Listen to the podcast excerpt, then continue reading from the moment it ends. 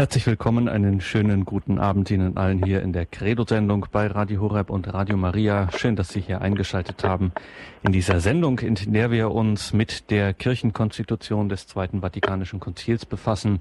Lumen Gentium, ein echtes Selbstporträt der Kirche.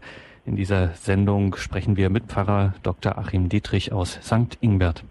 Am 21. November 1964 also im Grunde fast auf den Tag genau vor 50 Jahren, schloss die dritte Sitzungsperiode des Zweiten Vatikanischen Konzils und der selige Paul VI. promulgierte die Kirchenkonstitution Lumen Gentium.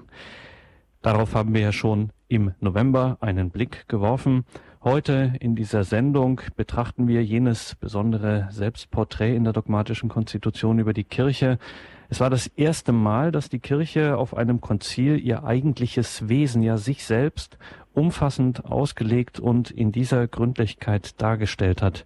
Viele Bezeichnungen etwa oder Titel, Merkmale der Kirche, beispielsweise Volk Gottes oder auch die viel zitierte Kollegialität der Bischöfe und so weiter, also Begriffe und Titel, die uns heute ganz selbstverständlich über die Lippen kommen, wurden hier erstmals in aller Gründlichkeit lehramtlich ausformuliert und durchbuchstabiert. Wir wollen also auf dieses Dokument, das so manch einer für das wichtigste Dokument des 20. Jahrhunderts aus den Händen der Kirche hält, schauen. Und dabei hilft uns Pfarrer Dr. Achim Dietrich. Wir dürfen ihn nun am Telefon in St. Ingbert begrüßen. Guten Abend, Pfarrer Dietrich.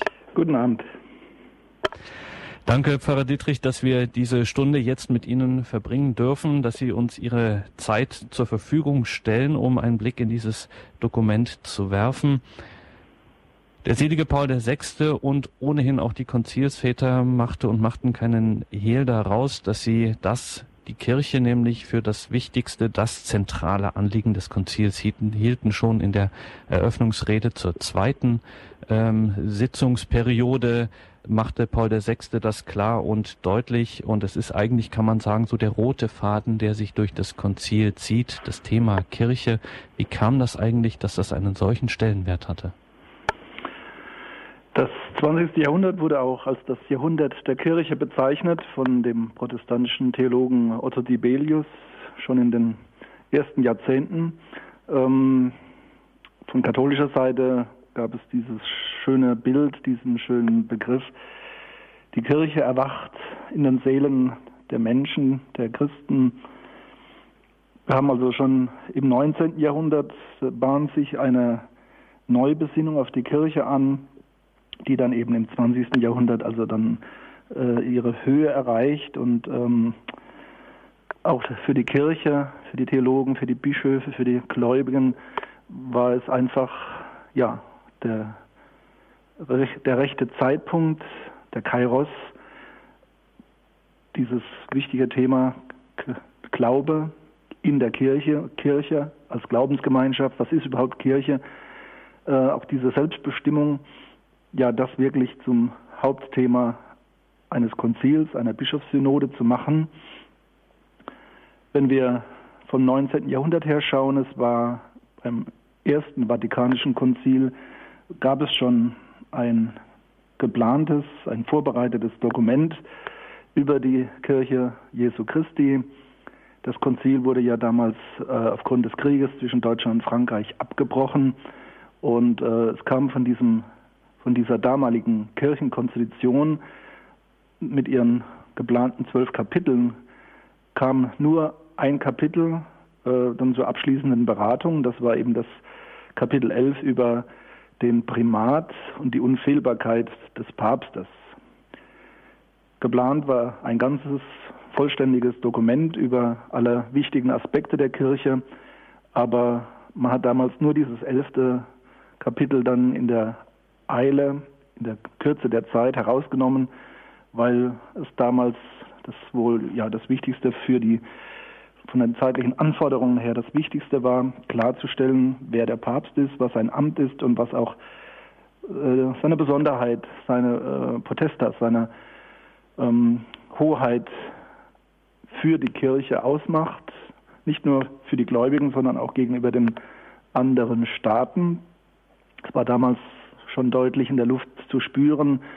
19. Jahrhundert, das Jahrhundert der Nationalstaatsbildungen in Europa, weiterer Staaten, die sich aufgrund von Nationalität gegründet haben. In Italien war das gerade äh, im Schwange. Ja, und demgegenüber musste sich eben das Papsttum und die Kirche neu bestimmen, eben das Papsttum, dass es eben nicht wesentlich gebunden ist an einen Territorialstaat, den Kirchenstaat, der ja untergegangen ist, definitiv dann 1871. Es gibt ihn zwar heute noch, aber es ist eigentlich ähm, ja ein, ein Mini-Staat, also es ist nicht, nicht mehr ernsthaft ein Staatsterritorium. Das Papsttum also zuerst eine geistliche Größe, das hatte damals Vorrang 1870. Ja, aber die weitere Beschreibung der Kirche, ihr Wesen, ihre Sendung, das war offen geblieben. Und es sind viele Jahrzehnte dann ins Land gegangen, bis dann die Möglichkeit bestand, in einem zweiten Vatikanischen Konzil ähm, ja, das nachzuholen. Als Zwischentritt, Zwischenschritt können wir betrachten die Enzyklika von 1943, Papst Pius XII., der eine, ein Rundschreiben, also mit hohem äh, lehramtlichem Gewicht, veröffentlicht hat, Mystici Corporis, eine Enzyklika über Jesus Christus und seine Kirche. Und das wesentliche Bild in dieser Enzyklika, die Kirche als der mystische Leib Christi, das war 1943 und das war ja das päpstliche Wort zu einer breiten Bewegung, die eben schon seit den, ja definitiv seit den 20er Jahren äh, des 20. Jahrhunderts, ähm, vor allen Dingen auch in Mitteleuropa stark aufgebrochen war. Die Rückbesinnung auf die Kirche hing auch damit zusammen, dass man seit dem 19. Jahrhundert wieder verstärkt auch die Kirchenväter gelesen hat und dort die Hochschätzung der Kirche ja äh, wieder neu entdeckt hat. Das hat sich dann in der Theologie und im Glauben äh, der einzelnen Ortskirchen, der Bischöfe, hat sich das entfaltet, entwickelt, sodass eigentlich äh, kein Widerspruch bestand, als Johannes der 23. von vornherein ja das Thema der Kirche als das Hauptthema äh, des Konzils vorgegeben hat. Seine Eröffnungsrede von, vom 11. Oktober 1962 zur Eröffnung des Konzils begann auch mit den Worten Freue dich Mutter Kirche, Gaudet Mater Ecclesia und Inhalt dieser Rede war eben auch die Kirche muss sich ja erklären, sich selbst bewusst werden, aber sich auch der Welt erklären und ihre Beziehung, ihre Sendung zur Welt muss neu klar werden. Dieses Spannungsfeld zwischen Welt und Kirche, da war großer Klärungsbedarf. Und dieser Klärungsbedarf, diesen Versuch, äh, das zu klären, hat das Konzil also unternommen. Und wir wollen uns jetzt angesichts auch der Zeit, wir haben nur diese eine Stunde, wollen uns auch gar nicht lange aufhalten und schon mal direkt in den Text hineinschauen. Wir sagen Klärungsbedarf und das erste Kapitel dieser äh, Konstitution Lumen Gentium über die Kirche ist übertitelt mit das Mysterium der Kirche. Hört sich eigentlich nicht nach Klärung an. Ja, wenn man äh, Geheimnis und Mysterium so begreift, dass es da um ja, um Unklarheit geht, um Verborgenes, Verschleiertes, dann könnte man das so, so äh, ansprechen. Der christliche Begriff von Mysterium ist eigentlich ähm, ein Bekenntnis. Das heißt nicht, hier soll etwas verborgen werden, sondern hier ist etwas ähm, Übersteigendes, etwas Transzendentes, etwas dass man eben nicht in den Griff bekommen kann, äh, dass man nicht seiner Heimlichkeit völlig entkleiden kann. Etwas, das letztlich größer ist als wir, ein Mysterium, das eben nicht in unserer Hand ist und sich auch durch keinen Begriff einfach so handhaben lässt. Mysterium ja, hängt eng zusammen auch mit dem Begriff äh, Sakrament.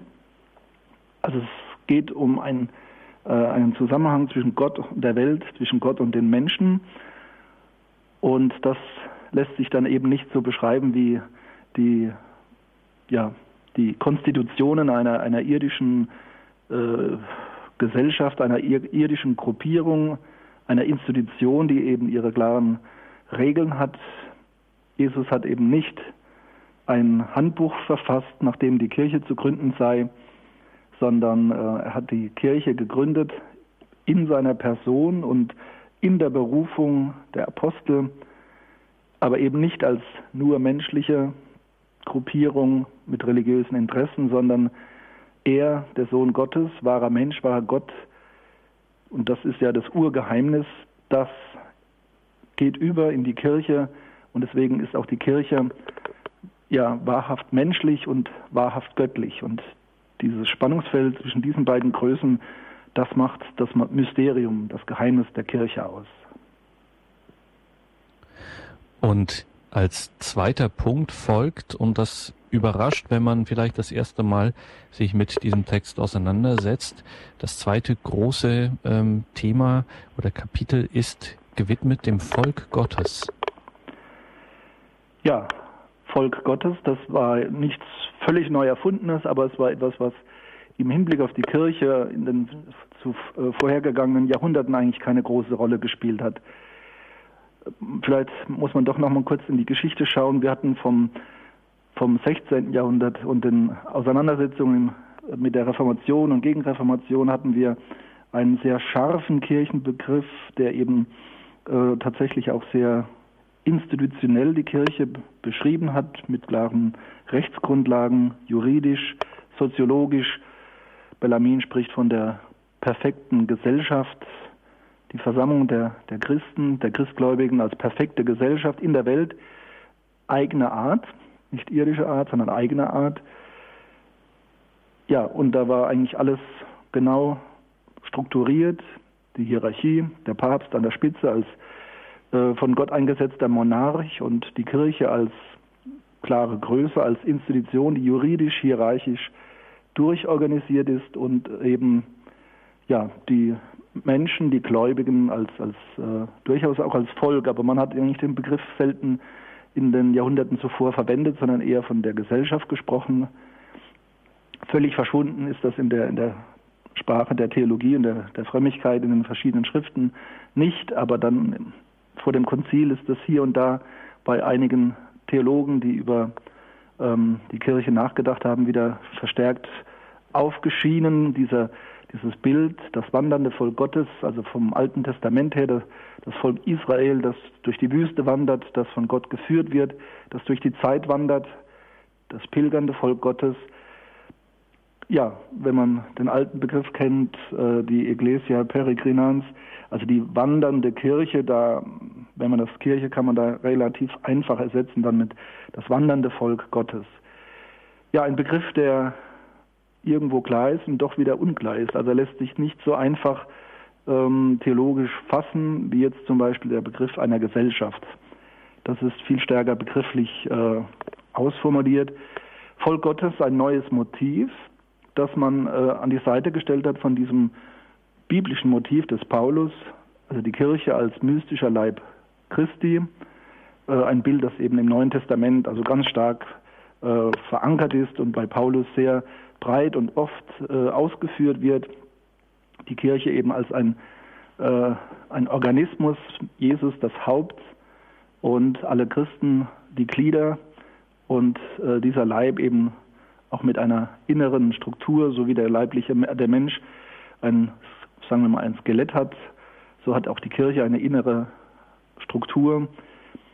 Leib Christi, das war das beherrschende Motiv von, von Pius XII. her. Das hatte auch sehr breiten Anklang.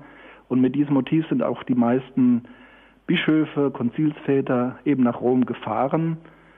Ähm, der erste Entwurf der Kirchenkonstitution hat also auch dieses Motiv breit ausgelegt. Man hat im Prinzip die Enzyklika von Pius XII. von 1943 dann etwas äh, ausgearbeitet.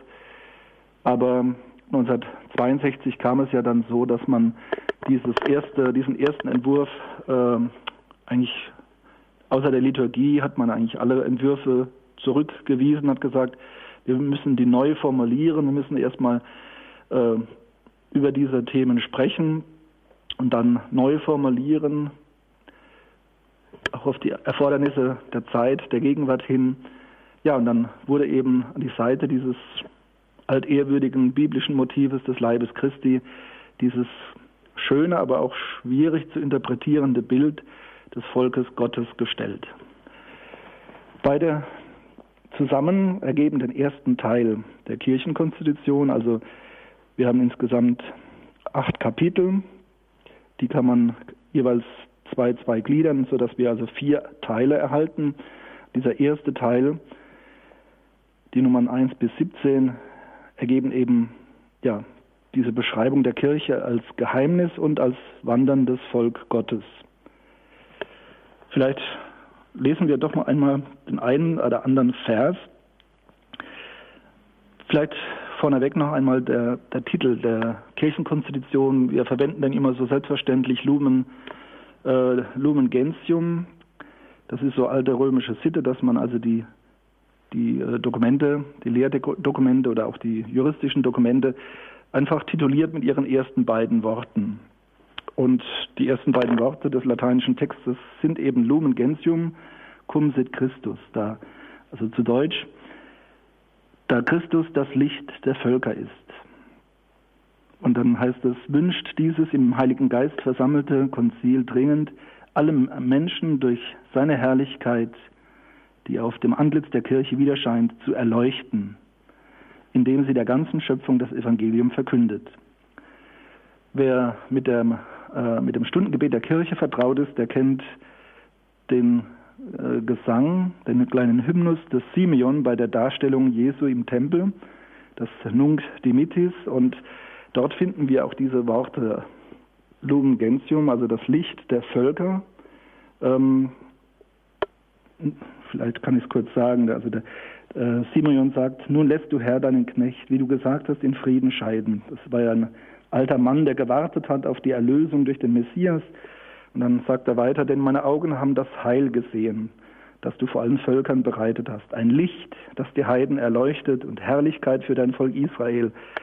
Also in diesem Nunc Dimittis des Simeon haben wir eine wunderbare, ähm, eine wunderbare Beschreibung dessen, was die Kirche Jesu Christi eigentlich ist. Sie ist ja die Herrlichkeit für das Volk Israel, das auserwählte Volk, das nun äh, aus dem nun die Kirche hervorgeht als eine Universalisierung auf die ganze Welt hin für die Heiden, die es zu erleuchten gilt. Ein Licht, das die Heiden erleuchtet, ein Licht für die Völker. Und das ist eben Jesus Christus. Im Heiligen Geist mit dem Evangelium hat die Kirche den Auftrag, den Menschen das Heil, das Licht zu bringen. So, das ist der Auftakt ähm, dieser Konstitution. Lumen Gentium, der Titel äh, wurde von Kardinal Sünens vorgeschlagen im Rekurs auf die Ansprache, die Eröffnungsansprache des Papstes Johannes dem 23. Ähm, das hat auch sehr schnell Anklang gefunden, dass man also das als Eingangswort und damit auch als Titel, als lateinischen Titel dieser wichtigen Konstitution verwendet. Ja, es wird dann geschildert, also der Lumen Gentium hat insgesamt 69 Nummern in vier Teilen, in acht Kapiteln. Und es wird eben geschildert, wie Jesus Christus die Kirche begründet hat. Und man ist dann auch etwas abgerückt von diesem etwas engen Stiftungsdenken. Also Jesus hat quasi einen Rechtsakt gesetzt und somit die Kirche äh, ja eingesetzt und äh, übergeben den Bevollmächtigten. Und hier wird das nicht äh, bestritten, keinesfalls. Das, äh, es geht im Zweiten Vatikanum nicht darum, dass man äh, die vorhergegangene Kirchenlehre, Kirchenbetrachtung jetzt einfach vom Tisch wischt und sagt, das ist alles falsch. Es geht um eine Neuformulierung, um eine Weitung, um ein neu verständlich machen, äh, was das Wesen und die Sendung der Kirche ausmacht.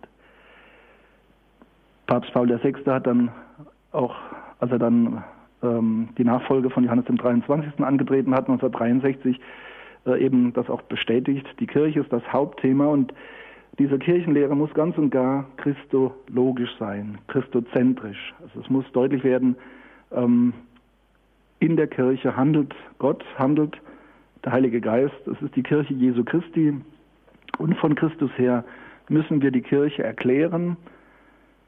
Die Kirche ist ein Werkzeug, sie ist ein Instrument, mit dem Christus, mit dem Gott in der Welt von heute wirken möchte, gegenwärtig sein möchte. Ja, und das wird eben in diesen ersten Nummern wunderschön äh, dargelegt mit vielen biblischen Verweisen eben auch. Es wird deutlich gemacht, dass die Inkarnation äh, schon eine, eine wesentliche Rolle spielt, gerade so wie bei Simeon, wenn es heißt, er hat ja das, das kleine Jesuskind in den Händen äh, und diese Menschwerdung ist also für ihn der Anfang der Erlösung des Heiles. Also diese biblische Sprache bringt also wunderbar auch eine große Kirchentheologie ins Bild. Die Menschwerdung, die Inkarnation als ein wichtiger Punkt wird erläutert, aber eben dann auch das Abendmahl als die formale Einsetzung der Kirche und die inhaltliche Füllung dessen, was die Kirche bewegt und antreibt, äh, eben der Tod und die Auferstehung Jesu Christi und schließlich Pfingsten, die Ausgießung des Geistes, weswegen man ja Pfingsten auch den Geburtstag der Kirche nennt. All das wird beschrieben in diesen ersten Nummern. Das Volk Gottes kommt dann ab Nummer 9 zur Sprache.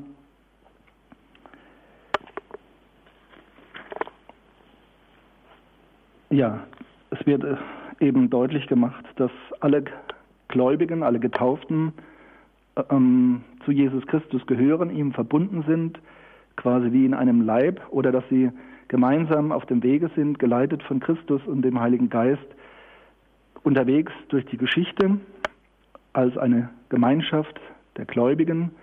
Also der Gedanke der Gemeinschaft ist dieser Kirchenkonstitution sehr wichtig. Der war schon immer wichtig, aber wurde hier halt noch ja, viel stärker betont. Man spricht von der Communio-Theologie oder von der Communio-Kirchenlehre, Communio-Gemeinschaft. Die Getauften haben eine Gemeinschaft, sie sind alle miteinander verbunden in Jesus Christus. Das wird also da sehr deutlich gemacht, dass die Kirche in sich hierarchisch ist und dass es eben verschiedene Charismen und Ämter gibt. Das ist natürlich alles vorhanden, aber es wird stark betont, diese gemeinsame Basis, diese grundsätzliche Verbundenheit aus der Taufe, wo eben die Unterschiede nicht im Vordergrund stehen und alle Ämter und alle Charismen eben Dienstcharakter haben und nicht äh, dazu dienen, dass sich der eine dem anderen überordnet.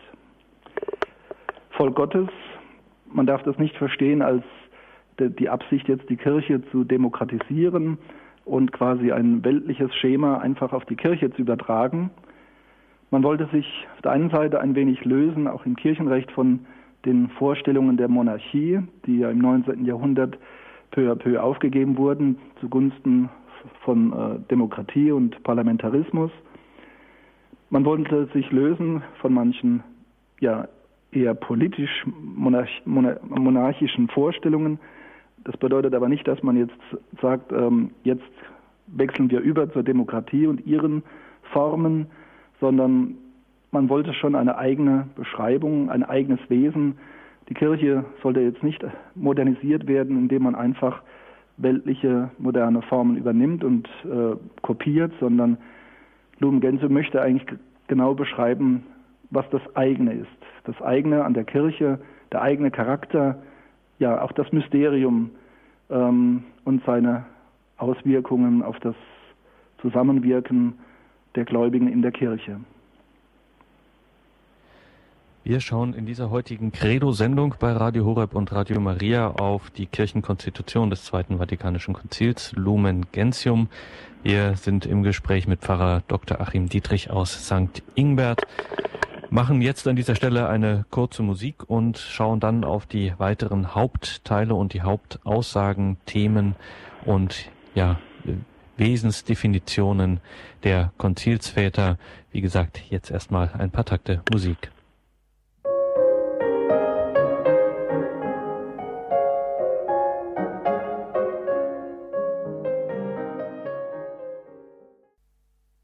Sie haben eingeschaltet in der Credo-Sendung bei Radio Horeb und Radio Maria heute zur Kirchenkonstitution Lumen Gentium des Zweiten Vatikanums. Eine Sendung mit Pfarrer Dr. Achim Dietrich aus St. Ingbert. Pfarrer Dietrich, jetzt haben wir gerade sehr lebendig von Ihnen gehört, dass es hier gerade auch im Kapitel 2, dem Volk Gottes, um die Gemeinschaft geht und dass man, äh, dass es den Konzilsvätern darauf ankam, dass eben dieses pilgernde Gottesvolk, dass es da keine einfachen und groben Über- oder Unterordnungen gibt. Aber wenn wir jetzt den Text weiterlesen dieser Konstitution, dann geht es dann doch wieder weiter mit der hierarchischen Verfassung, insbesondere das Bischofsamt. Und dann kommen die Laien. Jetzt wird wieder unterschieden entschieden? Ja, also jeder Organismus in der Welt, auch jeder soziale Organismus hat eine Struktur, damit er Halt und Form gewinnt. Äh, das ist ein irdisches Existenzprinzip. Ähm, so ist es auch mit der Kirche. Sie hat also Unterscheidungen, also interne Unterscheidungen und eine, eine haltende Struktur. Denn äh, die Kirche existiert eben nicht nur für ähm, den Moment oder ist nicht ein ewig offenes Projekt, sondern sie ist heilsgeschichtlich gesetzt durch Jesus Christus und wird auch von Jesus Christus geleitet. Und ähm, diese Herkunft äh, aus dem irdischen Wirken, Tod und Auferstehung Jesu Christi und dieses geleitet werden durch den Heiligen Geist, das braucht eben äh, Formen, wie das Evangelium verkündet wird, wie auch ähm, die, die Glaubenswahrheit formuliert wird. Deswegen äh, hat die katholische Kirche eine Hierarchie. Äh, vom griechischen Wort her heißt das eigentlich heiliger Ursprung. Also die Hierarchen, das sind also die Bischöfe als Nachfolger der Apostel, sie leiten sich eben ab durch ihre Bevollmächtigung, die im Prinzip durch ständige personale Weitergabe, Amtsweitergabe im Heiligen Geist äh, auf Jesus Christus direkt zurückgeht. Die Kirche hat also nach wie vor eine hierarchische Verfassung und es war ein besonderes Anliegen auf dem Zweiten Vatikanum, dass man auch das Amt des Bischofs äh, genauer beschreibt. Das war auch ein Defizit, äh, das eben dem Ersten Vatikanischen Konzil nicht geleistet werden konnte und vielleicht auch nicht, werden soll, nicht geleistet werden sollte, weil einfach auch die theologische ähm, Klärung damals noch nicht so weit fortgeschritten war.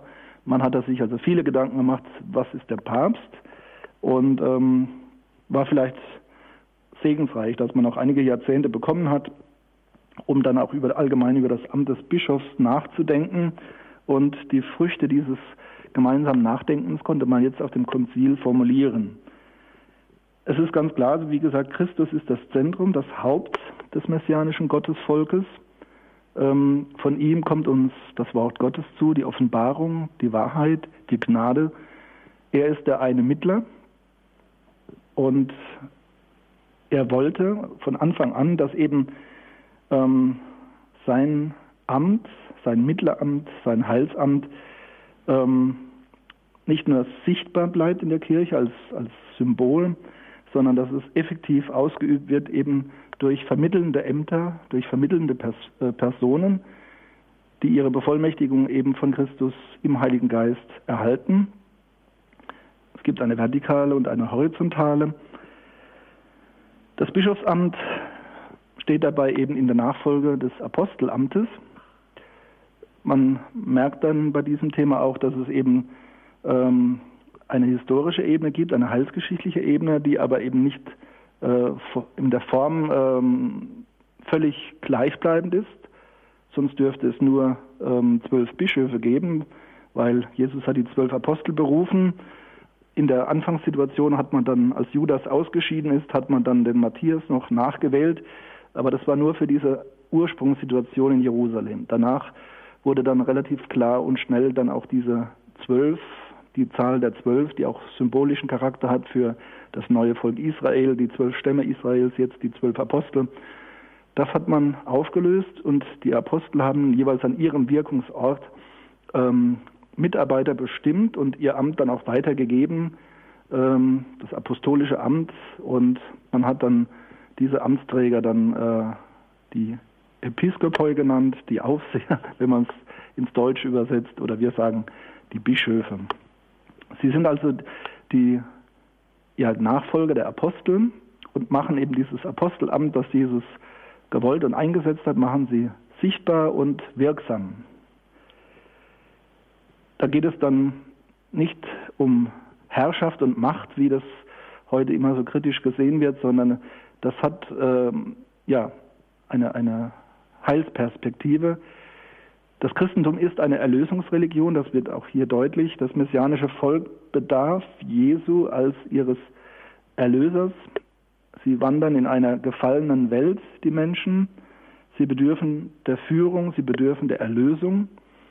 Und alles, was durch die Hierarchie geschieht, das geschieht eben zur Leitung und Heilung und Heiligung der Menschen. Und nicht äh, im Sinne von Macht, also das war ja, gut, es gab es an diese Kritik gab es eigentlich schon zu allen Zeiten von Kritikern der Kirche, die also da immer den äh, Verdacht hatten oder die die, äh, die Wahrnehmung hatten, also hier geht es um Machtausübung durch ein paar raffinierte Bischöfe und Priester, die also die, das dumme Volk da äh, in ihrem Sinne beeinflussen und manipulieren.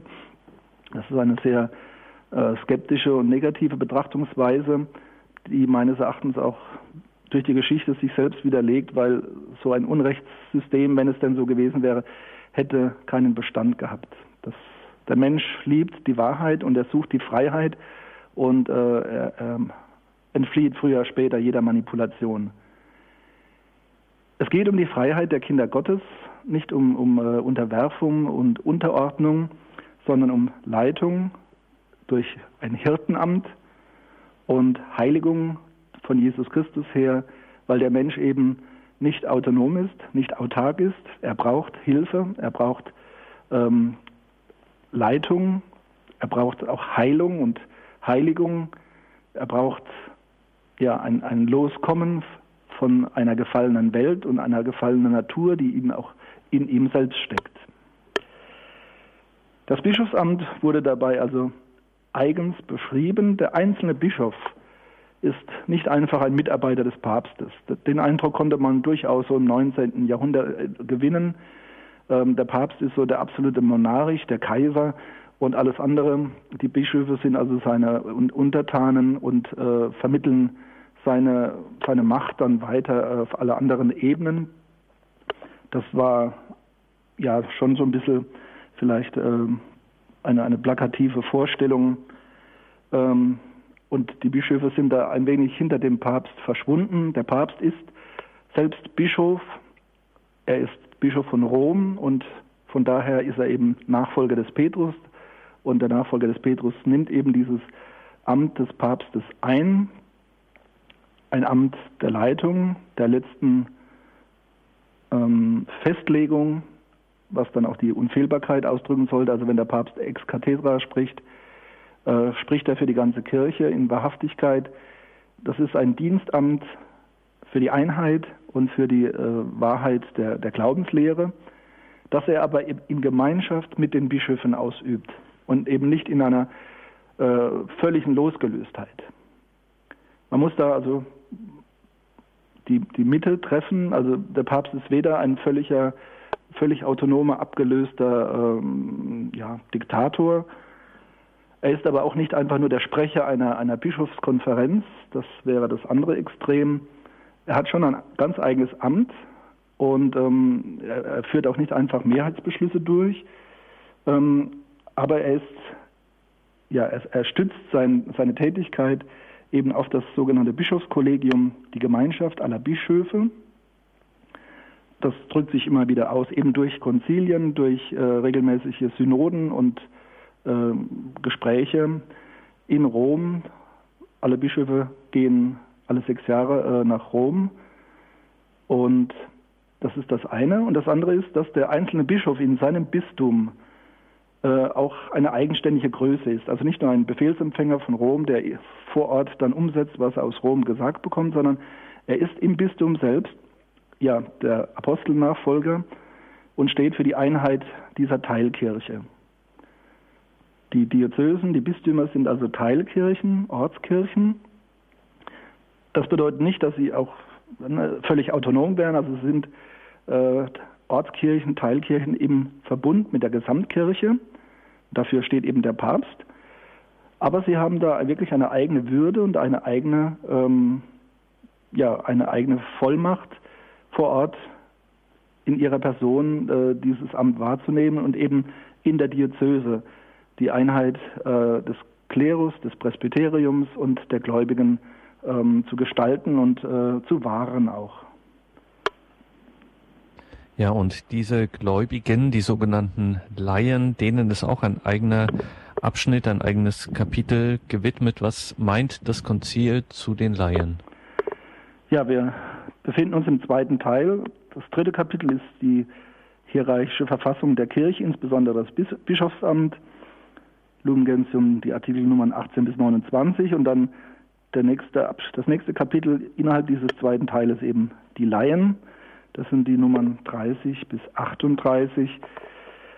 Ja, Laie, das kommt vom Griechischen her und heißt einfach Angehörige eines Volkes. Und das ist letztlich jeder Christ, auch der Papst und die Bischöfe, sie sind alle als Getaufte grundsätzlich einmal Mitglieder des Volkes Gottes. Also auf der Ebene sind eigentlich alle Laien. Ähm, und da fällt man auch nicht raus, wenn man dann zum Priester geweiht wird oder wenn man in ein Kloster eintritt oder wenn man äh, ja, Papst würde. Ähm, da fällt man aus diesem, diesem, diesem, dieser, diesem Fundament, da, das, das verlässt man nicht. Das haben alle gemeinsam.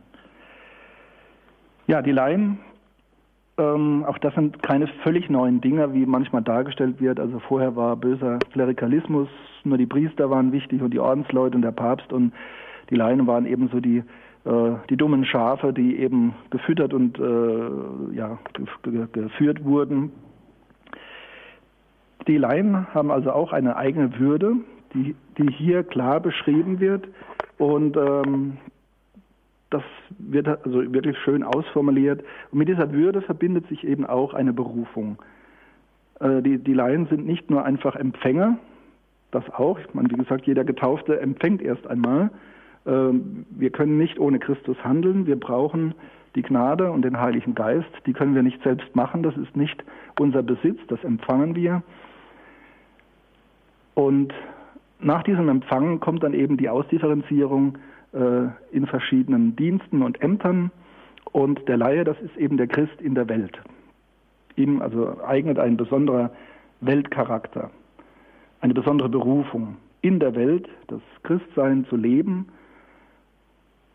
besonders betont, und das passt ja auch jetzt momentan in unsere Zeit, äh, wird Ehe und Familie. Das ist also ein besonders wichtiger Weltcharakter der Christen.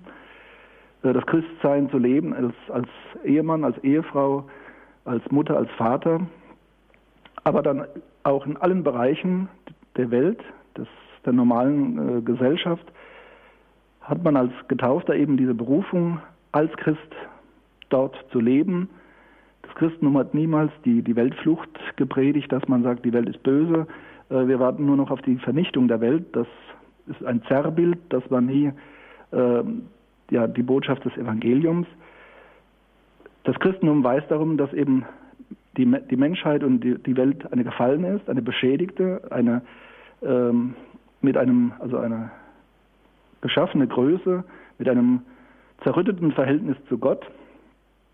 Diese, dieses Verhältnis, diese Zerrüttung wird geheilt durch die Sakramente, durch die Zugehörigkeit zur Kirche, durch den Glauben, durch dieses mit Christus sein. Und dem Leiden kommt dann eben eben die Aufgabe zu, das, was wichtig ist, nämlich die, die, das Zeugnis geben, den Glauben nicht zu verstecken und nur als Privatsache zu handhaben, sondern äh, die Erlösung ist ja für alle Menschen gedacht, für alle Menschen hin, auch wenn die Kirche nicht alle umfasst ähm, hat die Kirche eben die Sendung, die Erlösung, das Evangelium zu allem zu bringen. Und daran haben die Laien einen wesentlichen Anteil. Ihre Hauptaufgabe ist es eben, in den allgemeinen weltlichen Bereichen äh, Zeugen zu sein und durchaus auch apostolisch äh, tätig zu werden. Das heißt nicht, dass jeder jetzt Prediger werden muss, aber das, was er tut, als Christ zu tun und damit Zeugnis zu geben. Das ist also der Weltcharakter und die besondere Berufung der Laien. Und dann sind wir sozusagen an dieser Stelle, sind wir ähm, durch die großen ähm, Hauptkapitel gekommen. Es folgen noch vier weitere Kapitel, nämlich die allgemeine Berufung zur Heiligkeit in der Kirche. Es geht auch noch um Ordensleute, um den endzeitlichen Charakter der pilgernden Kirche und ihre Einheit mit der himmlischen Kirche und es geht auch nochmal um die Stellung der Jungfrau Maria im Geheimnis der Kirche. Vielleicht können wir, weil die Zeit auch voranschreitet und wir ja auch einfach hier nicht alles dieses gewaltigen, riesigen Dokuments ähm, erläutern können, noch einen kurzen Blick darauf werfen, was wird hier noch so grob thematisiert. Ja, also der dritte Teil ist der äh, Berufung zur Heiligkeit äh, in der Kirche gewidmet. Und zwar eben nicht nur für die Ordensleute, die werden zwar eigens erwähnt und nehmen da auch eine, eine symbolisch herausragende Stellung ein, eine zeichenhafte Lebensform durch die evangelischen Räte. Aber das schließt sich ja direkt an die Laien an. Es hat jeder die Berufung, äh, das, was er von Gott empfängt, wirklich auch äh, als, als besonderes Talent aufzugreifen und umzusetzen, also den Heiligen Geist wirken zu lassen und eben wirklich bewusst nach Gott zu streben, die Werke Gottes zu tun, sich zu heiligen. Man hat früher, und das ist heute, glaube ich, immer noch so, ja gerne gesagt, so, also wer heilig werden will, der geht ins Kloster. Ähm, da hat man wirklich in der Breite eine neue Sicht gewonnen. Heiligung ist überall möglich. Das Kloster hat seine besondere Form und seine besonderen Möglichkeiten, ähm, aber es ist eben nicht gedacht, dass die ganze Welt ein Kloster werden soll, sondern der Laie hat wirklich seinen echten Stand und er kann sich auch im Alltag, in der Welt heiligen. Und das ist auch seine Berufung. Also äh, Laie heißt nicht, ähm, da ist der Anspruch nicht so hoch und ähm, ja, man ist halt dann doch irgendwo in der Welt befangen und doch irgendwo dann äh, in sündigen Verhältnissen. Also ist Heiligkeit da gar nicht möglich, man ist nur ein armer Sünder. Äh, ganz einfach kann man sich das nicht machen. Sicher ist es vielleicht in der Welt manches ist schwieriger äh, und die, die Einflüsse, auch die Fliehkräfte sind größer, wobei man denen auch im Kloster nicht einfach entgehen kann. Also Berufung zur Heiligkeit für alle Getauften, das ist also auch eine ganz wichtige Aussage, das macht das Wesen der Kirche aus und eben dann auch den, die Berufung eines jeden Kirchenmitgliedes. Die Ordensleute als besonderer Stand, der das zeichenhaft vorlebt, auch als Anstoß für die Laien, äh, eben nicht um die Laien zu beschämen, schau, ich lebe so fromm und heilig und du bist halt in der Welt, sondern eben die, die, den, die Priester und die Ordensleute sollen den Laien in der Welt helfen, äh, in, unter ihren Umständen, mit ihren Möglichkeiten wirklich das Evangelium äh, zu, umzusetzen und zu leben. Der vierte Teil dann eben, ähm, da geht es um das Eschatologische, sagen die Theologen, das Endzeitliche. Die Kirche wandert nicht irgendwie im Kreis herum oder durch ein Labyrinth, sondern sie hat ein Ziel. Äh, die Geschichte, die Zeit hat ein Ende und die Kirche strebt diesem Ende zu. Sie geht mit der Menschheit durch die Geschichte. Es wird den jüngsten Tag geben, es wird das Weltgericht geben. Dessen muss sich die Kirche immer bewusst bleiben. Und über die Todesgrenze hinaus gibt es eben schon die Kirche der Vollendeten, aber auch eben die Verstorbenen, bei denen wir nicht wissen, wie ihr Stand ist. Äh, wir haben jetzt, äh, wir feiern jedes Jahr alle Heiligen, aller Seelen, da wird das wunderbar deutlich.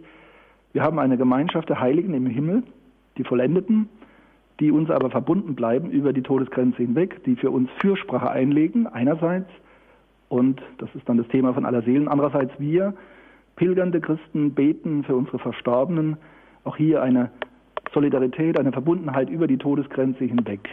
Das ist also, dem ist das siebte Kapitel gewidmet und das achte Kapitel dann äh, so als der Höhepunkt und der, der, der, Abschluss, der feierliche Abschluss dieser Konstitution, dann eine umfangreiche Betrachtung über Maria. Es war ursprünglich einmal gedacht als eigenes Schema über Maria, aber es ist äh, sehr sinnvoll, Maria und die Kirche auch zusammen zu betrachten. Das ist nicht die einzige mögliche Perspektive, aber eine wichtige.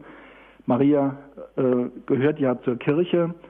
Ihr eignet natürlich eine gewisse äh, Erhabenheit. Sie hat einen gewissen Vorauscharakter, aber eben immer in Verbindung mit allen Gläubigen. Und ähm, das wird eben sehr umfangreich geschildert, alles, was Maria, die Mutter des Herrn, ausmacht, ihr einzigartiger Glaube, ihre Berufung, ihre Erwählung, aber auch eben ihr, ihr Mitgehen mit Christus, in, in, auch im Zweifel oder in der Unklarheit, des Glaubens. Sie geht mit unter das Kreuz. Sie ist unter dem Kreuz, sie ist im, im Pfingstsaal und schließlich wird sie vollendet mit Leib und Seele und ist auch darin ein Vorausbild der Kirche, die eben ja, mit all ihren Gliedern, mit allen Menschen, mit allen Getauften vollendet werden soll.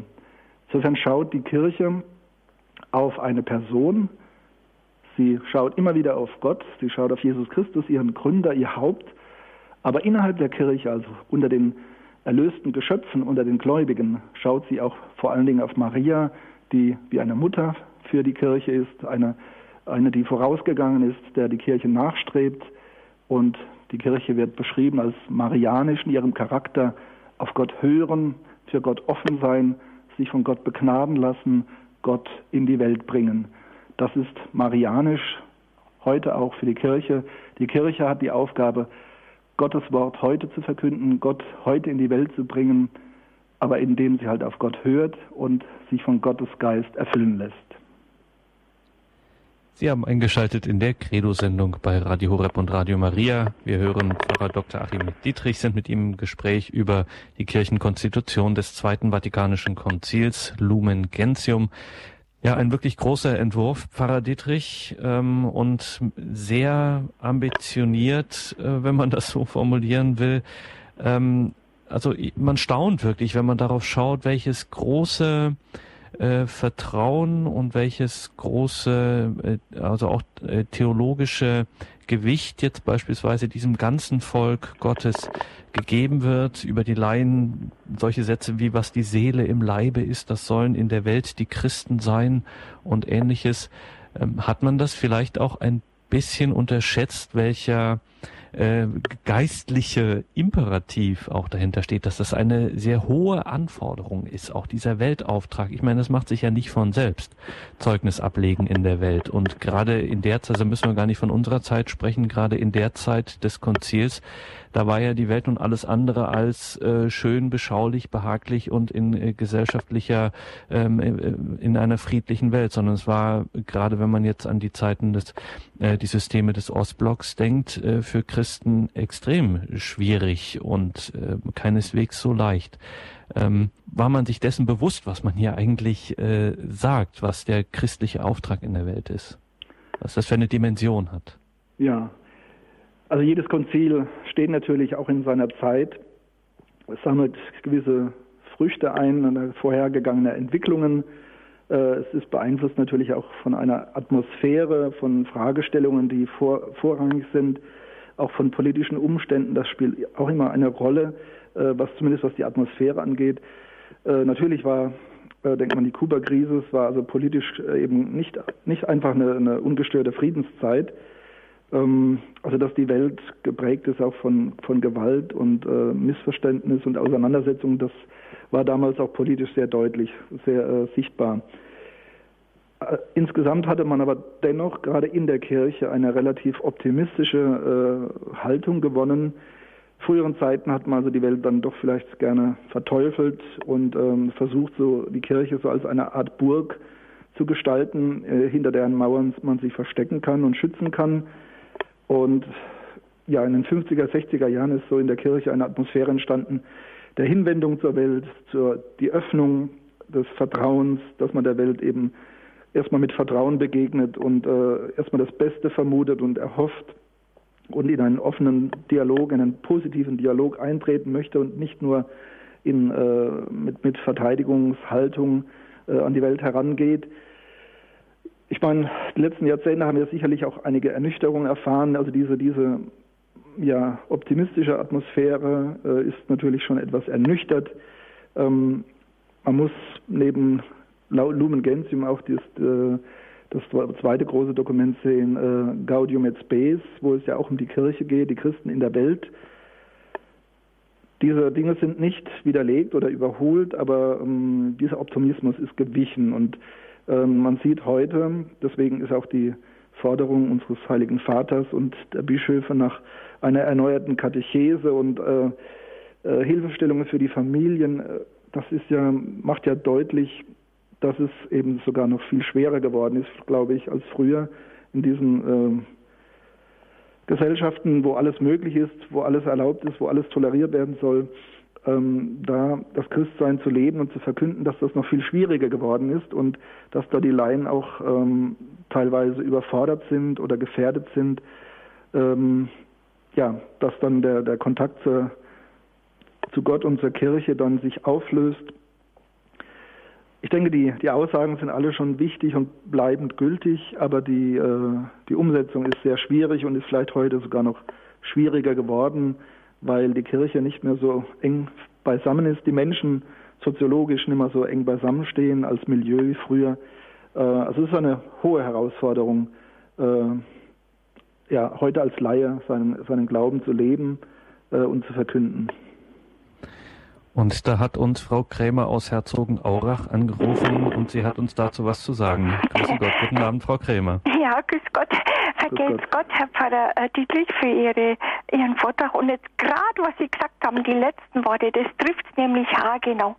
Und, äh, und wenn man sich überlegt, äh, denn es wird eine Zeit kommen, wo Sie ähm, sich der gesund, von der gesunden Lehre abwenden und sich Fabeleien zu, zuwenden, das ist nämlich genau dieser Punkt. Und äh, dieses letzte achte Kapitel über Maria, was Sie angesprochen haben, eben auf das Wort Gottes zu hören. Denn Jesus will ja, dass alle Menschen zur Wahrheit, äh, zur Erkenntnis der Wahrheit gelangen und gerettet werden und äh, eben ihn in die Welt zu bringen. Und es geht nur über die Mutter Gottes. Und das ist so wunderbar. Und also äh, was Schöneres gibt's ja gar nicht. Und äh, es ist aber auch so, so wunderschön, was Jesus ja selber zum äh, äh, heiligen Petrus gesagt hat. Du bist Petrus der Fels und ich habe für dich gebetet, dass dein Glaube nicht wanke. Also er hat dieses Charisma der Unfehlbarkeit und das, das, das, das ändert sich ja nicht. Ne? ähm, ähm, und ähm, wie gesagt, und das kann man nur erhalten auch durch die heiligen Sakramente. Und wenn wir nicht in die heilige Messe gehen, ja bitteschön, äh, er hat uns ja gegeben. Wir, wir, wir brauchen sie, sonst hätte sie uns ja nicht gegeben, die heiligen Sakramente. Ohne ihn können wir nichts. Er hat selber Dankeschön, Dankeschön, Frau Krämer, für ja, diesen Beitrag. Alles Gute, Gottes ja, Segen nach Herzogenaurach. Ja, danke. Ja, da spricht sie doch, Pfarrer Dietrich, ganz im Sinne des Konzils. In dem Abschnitt Das Volk Gottes wird das ja nochmal betont, dass man eben, dass das gemeinsame Priestertum ähm, der Gläubigen an dem hierarchischen Priestertum sozusagen ähm, oder die priesterliche Gemeinschaft ist eben durch die sieben Sakramente geprägt. Also die Sakramente werden ähm, gerade an der Stelle immer auch sehr stark gemacht in diesem Text, Lumen Gentium? Ja, die Sakramente, das sind eben echte Quellen, äh, wo wir schöpfen können und sollen und müssen, weil wir, wie gesagt, unser Christsein nicht aus uns selbst, nicht aus uns selbst haben, sondern es geschieht durch Teilhabe. Durch Teilhabe, wir sind Empfänger und das ist natürlich heute äh, die große Gefahr.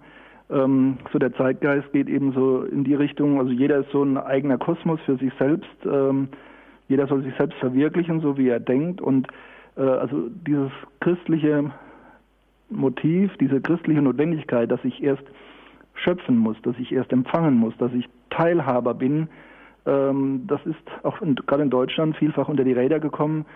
Viele lassen sich halt so mit den allgemeinen Strömen mittreiben und erwarten dann einfach, sagen wir, dass die Priester, dass die Kirche das dann irgendwie noch so ein bisschen äh, religiös schmückt. Also das ist äh, mit Weltcharakter nicht gemeint, äh, Anpassung und Anbiederung an die Welt, sondern äh, immer in starker Rückbindung an das Evangelium, an die Kirche, durch die Sakramente, durch das Wort Gottes, von daher kommend in die Welt zu gehen. Ähm, das ist die große Herausforderung und ähm, das ist auch die große Gefahr, dass das von manchen einfach nicht mehr gesehen wird, die also irgendwie so eine Art aufgeklärtes, autonomes Christsein leben wollen, äh, abgelöst von der Kirche und ihren Sakramenten. Ähm, das kann nicht funktionieren.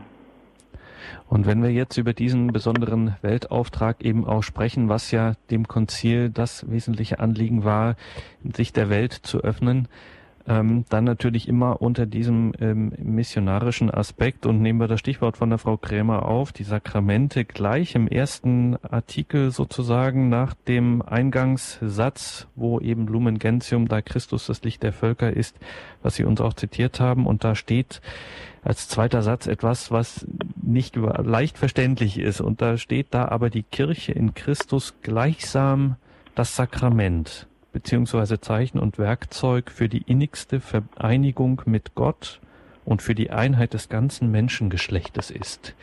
Dieses gleichsam ein Sakrament für die ähm, Vereinigung mit Gott und für die Einheit des ganzen Menschengeschlechtes. Was bedeutet das, dass die Kirche gleichsam ein Sakrament ist? Die Kirche hat einen sakramentalen Charakter. Ähm, Sakrament heißt ja immer, Gott handelt in menschlicher, äh, in einem menschlichen Modus. Und die Kirche hat einen sakramentalen Charakter. Sie, sie ist das Werkzeug, das Instrument Gottes in der Welt, die Menschen äh, ja, zum Glauben, zur Verbindung mit Christus zu führen. Also die Kirche ist nicht ist erstmal was für sich und dann gelegentlich geht sie mal so vor die Stadttore und äh, erzählt den einen oder anderen etwas, sondern zum Wesen der Kirche gehört unablösbar diese Sendung, diese Mission, ähm, dass die Menschen im Evangelium leben und dieses Evangelium ausbreiten auf die ganze Welt.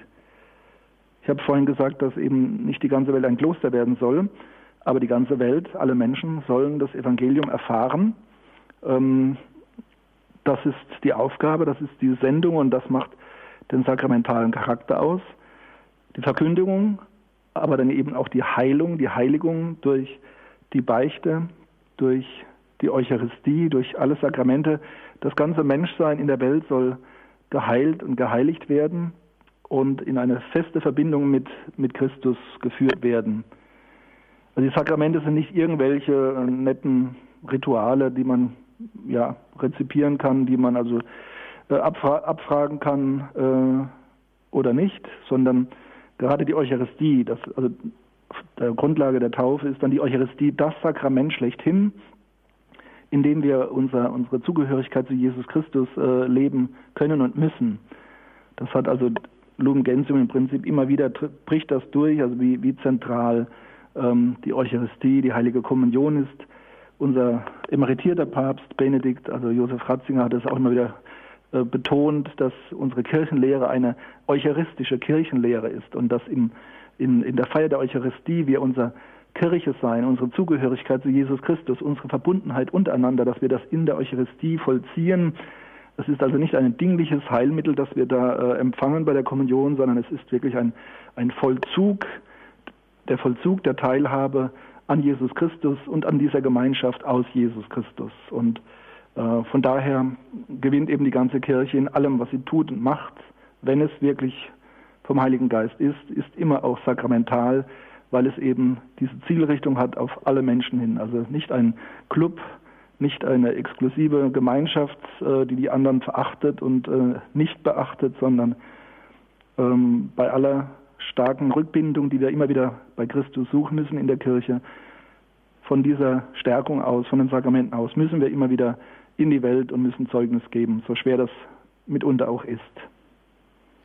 Und wenn wir hier in dieser Sendung, in der wir über die Kirchenkonstitution Lumen Gentium sprechen, wenn wir da auch, wenn der Name Benedikt 16. fällt, dann muss man ja dazu sagen, er hat ja die Gläubigen, die Laien ausdrücklich ermutigt, sich auch in die Texte des Konzils zu vertiefen, also auch in diese so in diesen so wesentlichen Text, in die Kirchenkonstitution.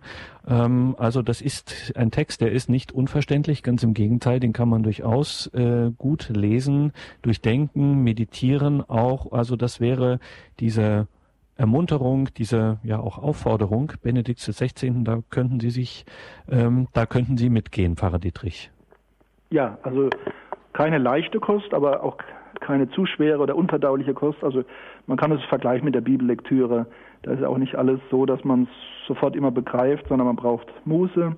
Aber es lohnt sich. Es ist eigentlich auch vieles von, von den biblischen Zitaten her entwickelt und auch mit äh, viel Theologie aus der Kirchengeschichte also es ist auch sehr bildreich, ähm, die Sprache, aber nicht nebulös oder, äh, oder zu trocken. Da hat man ja Wert drauf gelegt, es soll keine Schulsprache sein, ähm, sondern es soll eine lebendige Sprache sein, die durchaus auch äh, auf die Menschen hin formuliert ist, also so, dass es äh, ja, dass man es wirklich auch lesen kann ohne ein Theologiestudium. Und es ist sicherlich auch fruchtbar für den eigenen Glauben, wenn man äh, einmal Lumen Gentium zum Beispiel so Stück für Stück durchliest. Also, liebe Hörerinnen und Hörer, da hören Sie es ad fontes, um das hier auch anzubringen. Schauen wir in die Originale, in die Texte hinein. Es ging heute hier in dieser Credo-Sendung um die Kirchenkonstitution des Zweiten Vatikanischen Konzils, Lumen Gentium. Wir hörten Pfarrer Dr. Achim Dietrich aus St. Ingbert. Wie immer gibt es CD und Podcast von dieser Sendung auf den Wegen. Sie kennen das. Danke Pfarrer Dittrich, für diese Sendung. Wir müssen Sie natürlich zum Abschluss der Sendung noch um Ihr Gebet um den Segen bitten. Gerne, ja. Herr Jesus Christus, du bist das Licht der Welt, das Licht für alle Völker. Du willst deinem Volk die Herrlichkeit schenken. Wir sind unterwegs in dieser Welt durch die Geschichte mit vielerlei Gefährdungen und Hindernissen auch. Wir brauchen deinen Beistand, wir brauchen den Heiligen Geist, wir brauchen dein Licht. So segne euch der dreieinige Gott, der Vater, der Sohn und der Heilige Geist. Amen. Gelobt sei Jesus Christus. In Ewigkeit. Amen. Danke, Pfarrer Dietrich. Danke Ihnen, liebe Hörerinnen und Hörer, fürs Dabeisein. Ich darf mich an dieser Stelle von Ihnen verabschieden, wünsche Ihnen einen gesegneten Abend und eine behütete Nacht.